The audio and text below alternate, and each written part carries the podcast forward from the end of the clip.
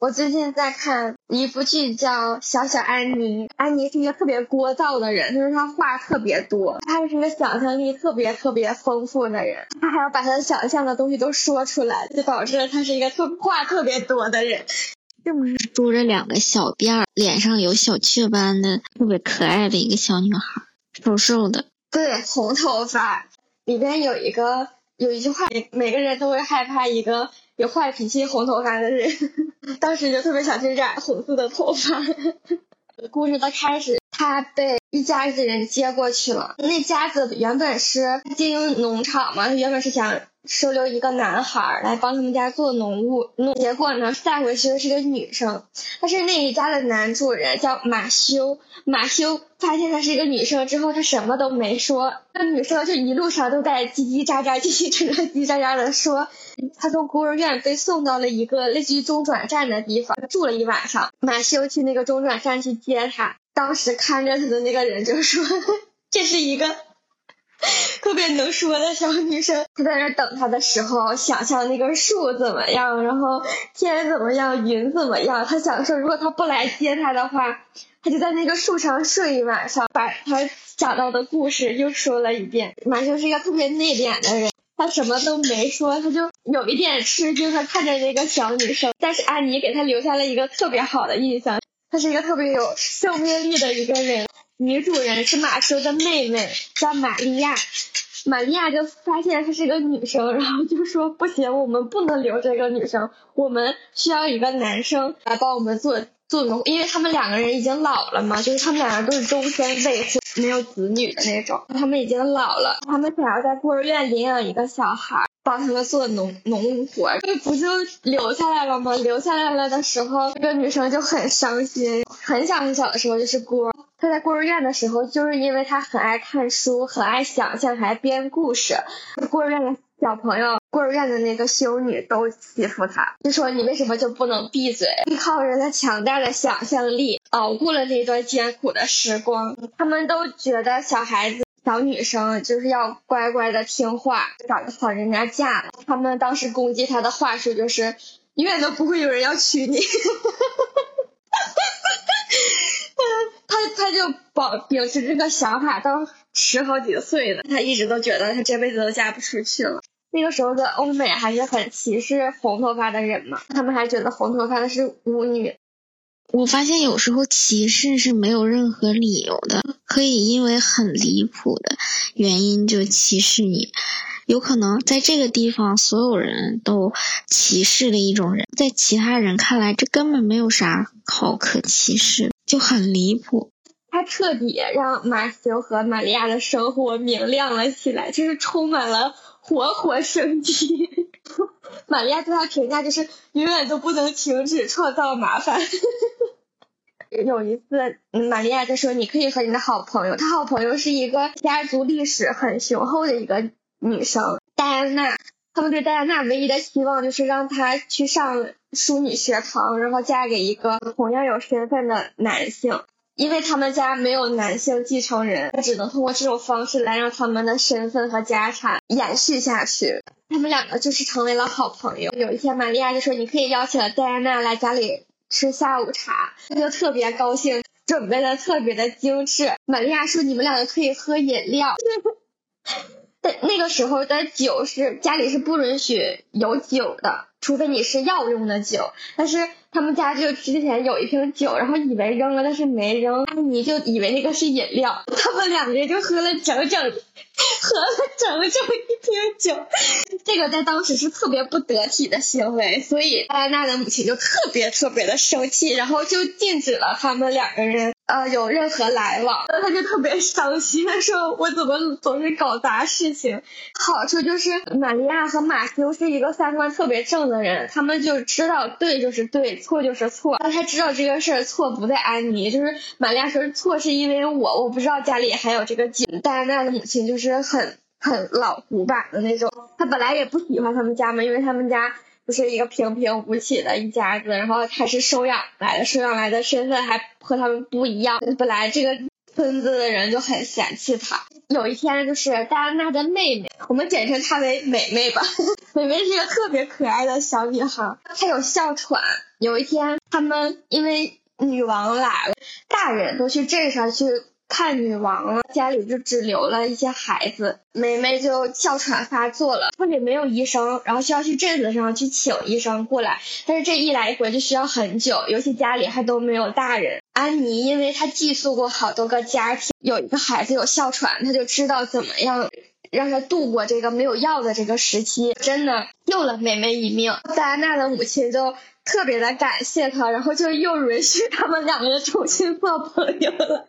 发生过特别多这种事情，每一次好崩溃、好伤心，然后就他自己想通了，或者是周围的人鼓励他说你总是有办法，他就真的能想出办法来解决这些事情，就是一个特别特别有生命力的人，不断的发生各种各样的事情，每一次都化解掉。特别的有意思，这里面有很多个故事，比如说戴安娜之前一直被期盼着成为一个优秀的妻子，但是后来她还是去了一个学去了另外一个正常的大学去学习。玛利亚因为安妮要去上大学，然后她和马修特别舍不得她，她就意识到她应该去劝一下戴安娜的母亲，跟戴安娜的母亲说，我们这样的行为反而让他们。更快的离开我们，他母亲就被劝说住了，因为他也不想失去他的女儿，就允许他去了另外一所学堂。特别好哭的结尾是安妮要去上大学了，马修就是为了不让安妮。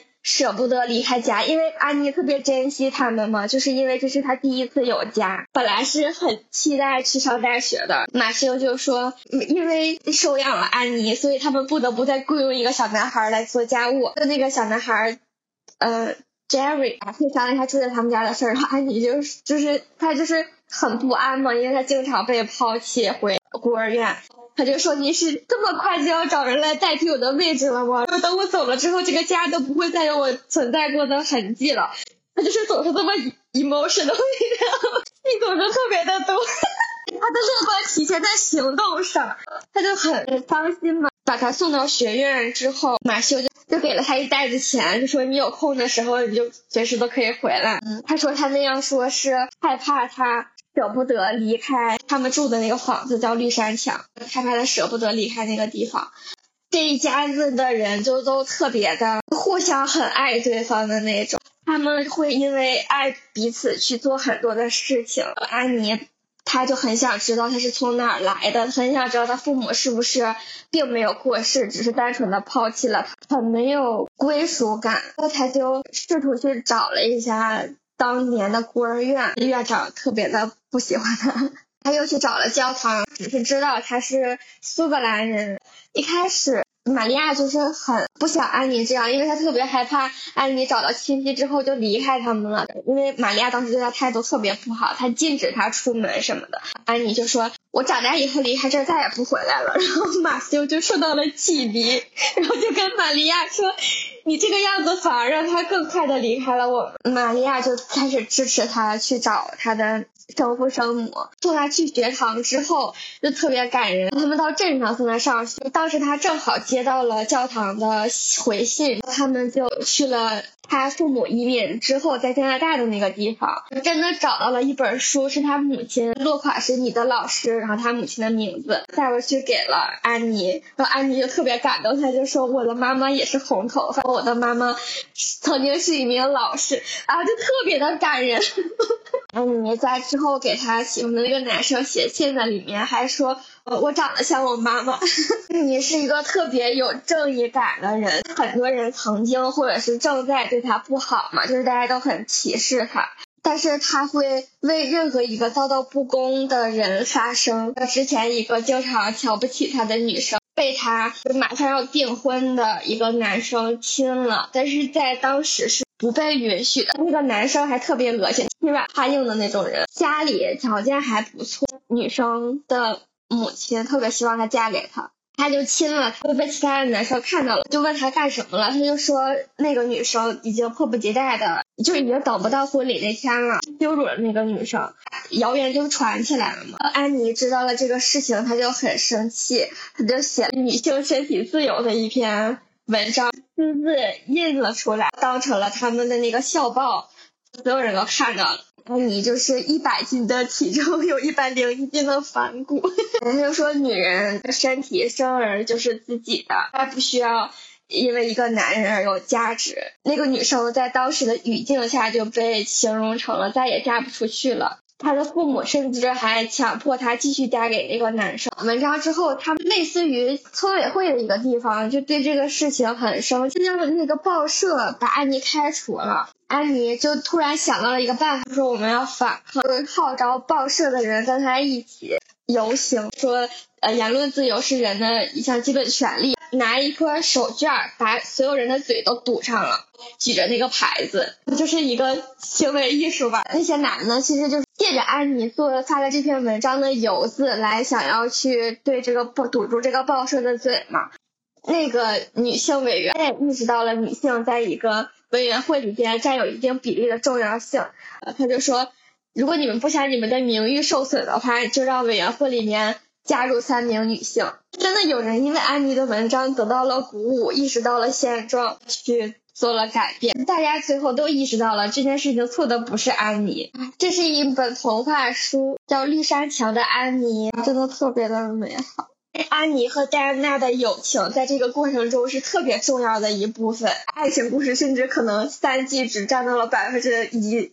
友情就是遍布全剧中，他们两个人能说这么多的话，的友谊并不会因为他们去了什么地方减弱，就是因为他们一开始就是因为兴趣相投，互相欣赏彼此才成为朋友的。你有过那种朋友吗？仅仅是因为住的比较近。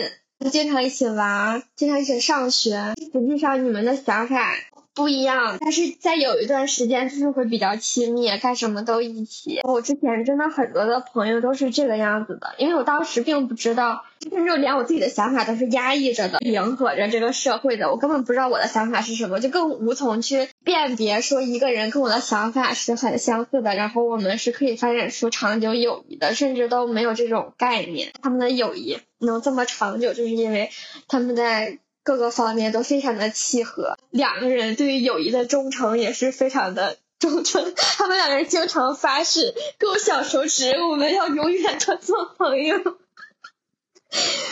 别的坚定，他们就是一个互相成就的过程，就是因为他们很了解彼此，不会有误会存在嘛，所以当对方比如说被一些困境困住了，比如说戴安娜就觉得她没有选择，她就觉得她只能去上淑女学堂，家就告诉她不要迎合别人对你的期望而活。啊，她有个有钱的姑妈，特别有钱，帮助了这里边所有的孩子们，姑妈就来劝她，你去高考，你给自己保留一个选项。他就跟他姑妈吵架，就说说我没得选，然后姑妈就说，啊，去巴黎的话，你长得这么漂亮，虽然你不会太有趣，但是你一定会很成功。戴安娜就就跟他妈撒了个谎，还是跑去参加高考了，也真的考上了。安妮在鼓励他回家跟父母摊牌的时候说，未来是你的，不是他们的。然后下一幕就是他父母吼他说，未来是我们的，不是你的。他爸妈还是挺听劝的。其实我觉得，人真的争取自己想要的东西的时候，真的有那么多人会阻拦我们吗？就真的有那么多我命中注定只能选择我们不想做的事情吗？更多人可能是不是更难去找到我到底想做什么这件事情，而随了父母或者其他人的心愿呢？反过来还抱怨说，当时我这样做是因为他们让我这样去做的。对，我觉得可能就是，如果当时让他们选择，自己也不知道该选什么。很多时候都是这样，大多数人他并不知道能给自己带来巨大快乐跟成就感的那件事儿是什么。找到是一个过程吗？我最近在想我自己是不是因为害怕失败而拒绝去开始一些事情。我是觉得人不去追求自己生命中想要的事情，是不是因为觉得找到了、探索到了，也觉得自己会失败？或者是没有办法去做的，而拒绝去找这件事情，然后就这样随波逐流的度过了一生。反而觉得我都是一些很小的事情，不会说拒绝去寻找，会一直寻找，因为你寻找是不会害怕失败，反而是一些真正实际行动上的事儿，真的要你去做的时候，会害怕很多事情，然后不敢开始。我觉得这也是拖延症的一个重要原因。小小安妮，她简直是童话版的。我最近看的那个《四楼的天堂》，本质上是很像，但是一个现实，一对年轻人，快三十了，他们两个都是小的时候缺少爸爸妈妈的爱，爸妈去世了那种，在他们心里就会有。想要寻寻找一个家的归属的感觉啊！他们两个曾经是男女朋友，一起去做那社区有什么不公平的事情。比如说强拆，他们就会跑到那个强拆工地上去抗议，跟小安妮一样，就用一种行为艺术想去解决这个世界上的不公平。他们也是，就用自己的身体，甚至身上锁上锁链，在那个强拆的地上。为了阻止强拆，甚至被那个抓走，身体力行的去抗议、去争取。哪里有他们认为不公平的事儿，哪里有他们认为这个是社会上的污点，他们就去抗争，用自己的行动就去做。他们感觉上是很有力量，同时他们心里就是因为缺乏爱，想要为这个世界上做点什么。那个女生同时还在上学，然后有一天，那个女生就跟那个男生说：“我们要不要先顾好自己？”就一边哭一边跟他说。男生说：“这个世界上发生这么多事儿，你不能这么自私。你为什么说先顾好自己这种事这种话？”女生说：“那你有没有想过我？我每天晚上睡觉都会做噩梦，我怕你会被带走，或怕发生不好的事情。”很现实，就是他们是很理想主义又很单纯，就跟小安妮一样，又特别勇敢、身体力行的去做事情。现实让他们很崩溃，就那个女生会想到说，我们要不要做一些先照顾好自己的事儿，再去想这个世界。然后那个男生当时就很不理解，他以为这个女生是他的一个归属。他又觉得他给不了这个女生一个安定的家，他就逃了。我觉得也是另外一种逃避吧。他就是物理意义上的从这个女生身边没有打一声招呼，彻底消失了，在街上到处流浪，被一个涂鸦组织找到了，就去做另一些事儿。这女生就是独自面对他的突然消失。女生奶奶的家开豆浆店要被强拆，就像他们。年轻时候做的事儿一样，这次是真的发生在他们身上。男的就意外知道他们在抗议，跟他的伙伴一起去他们的社区涂鸦，为他们声援。他俩就这样偶遇，他们俩都通过一些其他的事儿成长，又找到自己。那男生一直都说，我小的时候一直以为自己活不过三十岁，戛然而止，三十岁他的生日之前，因为他们声援之后被社会看到了。好多人报道他们的故事，他们的那个涂鸦在城市各处的那个涂鸦，甚至成为了一种艺术品，一种象征。但是最后法院还是判一定要拆。拆的那天，那个男生他不想面对拆这件事儿，然后当天他因为爬楼一不小心就摔倒了，就是昏迷。结尾就是他过生日那天，他仍然在昏迷，然后他周围这些。爱他的人去看望他。他在坠楼之前的最后一个想法是：我想要开始新的生活。甚至没有一秒钟来得及开始他的新生活，就昏迷了。现实版的小小安妮，就是他们也做了同样努力的尝试。真实的情况是没有那么完美的结局，但是这个过程看得我好感动。这是一个他们接受自己，接受。这个世界的过程，小小安妮里边的人都很爱自己嘛，很会照顾好自己的感受。在听你讲的故事的时候，我就是觉得，因为没有照顾好自己，所以产生了很多的困惑。对，这个小小安妮里面开始就是一个爱自己的状态。我讲的那个是他们是在过程中一点一点的，最后才懂得爱自己的过程。我就感觉真实人生都是。从不知道怎么爱自己开始的。之前不是一直在探索什么是爱自己吗？我会觉得，因为照顾好了自己，所以就有了能量去照顾好自己周围的人。如果安妮还是一个深陷泥潭的人的话，她不会做这些事情的，她也没有那个精力，他的思想可能都已经被苦难占据了。就算他有这个能力，他也不会想到说要去这么做，或者说他想到要去这么做，然后因为一些很现实的事情，他就被绊住了手脚。首先他很幸运，然后有一个收养他的家庭，剧里面所有的人都很爱自己，没有人委屈自己。都还是去做自己真的想去做的事情，他们都很遵从自己的本心，我就觉得这是一件很有力量的事情，因为他不会消耗自己，反而会让自己涌出很多勇敢的时刻，去爱周围的人，在面对生活遇到各种挑战的时候，爱就是一个特别好的后盾嘛，然后又有勇气就可以去。面对这个挑战，不会因为做了好事而迷茫。回想起我之前会觉得说很受伤的时候，当时觉得我做的事情不对，但是我又没有去做我觉得对的事情了，所以我会觉得周围的人都不爱自己，这也是一种情绪的表述，就是。和这个环境是格格不入的，是很想要逃离的。但其实，如果我很爱我自己，如果我就是想去做一些事情，没有人会阻拦我。就有一些时刻，我很想做一些事情，我就不顾后果的去做了。我就和我周围的人鼓起勇气和他们去说我的想法，然后真的会来支持我。他们也会觉得很鼓舞。如果我一直保持这种状态，一直都很爱我自己，遵从我内心的想法，听到我自己真的想要什么，我就会做和以前完全不一样的事情，不会让我觉得世界对我很烂，很讨厌那个环境，我不想要再回到那种环境里去了。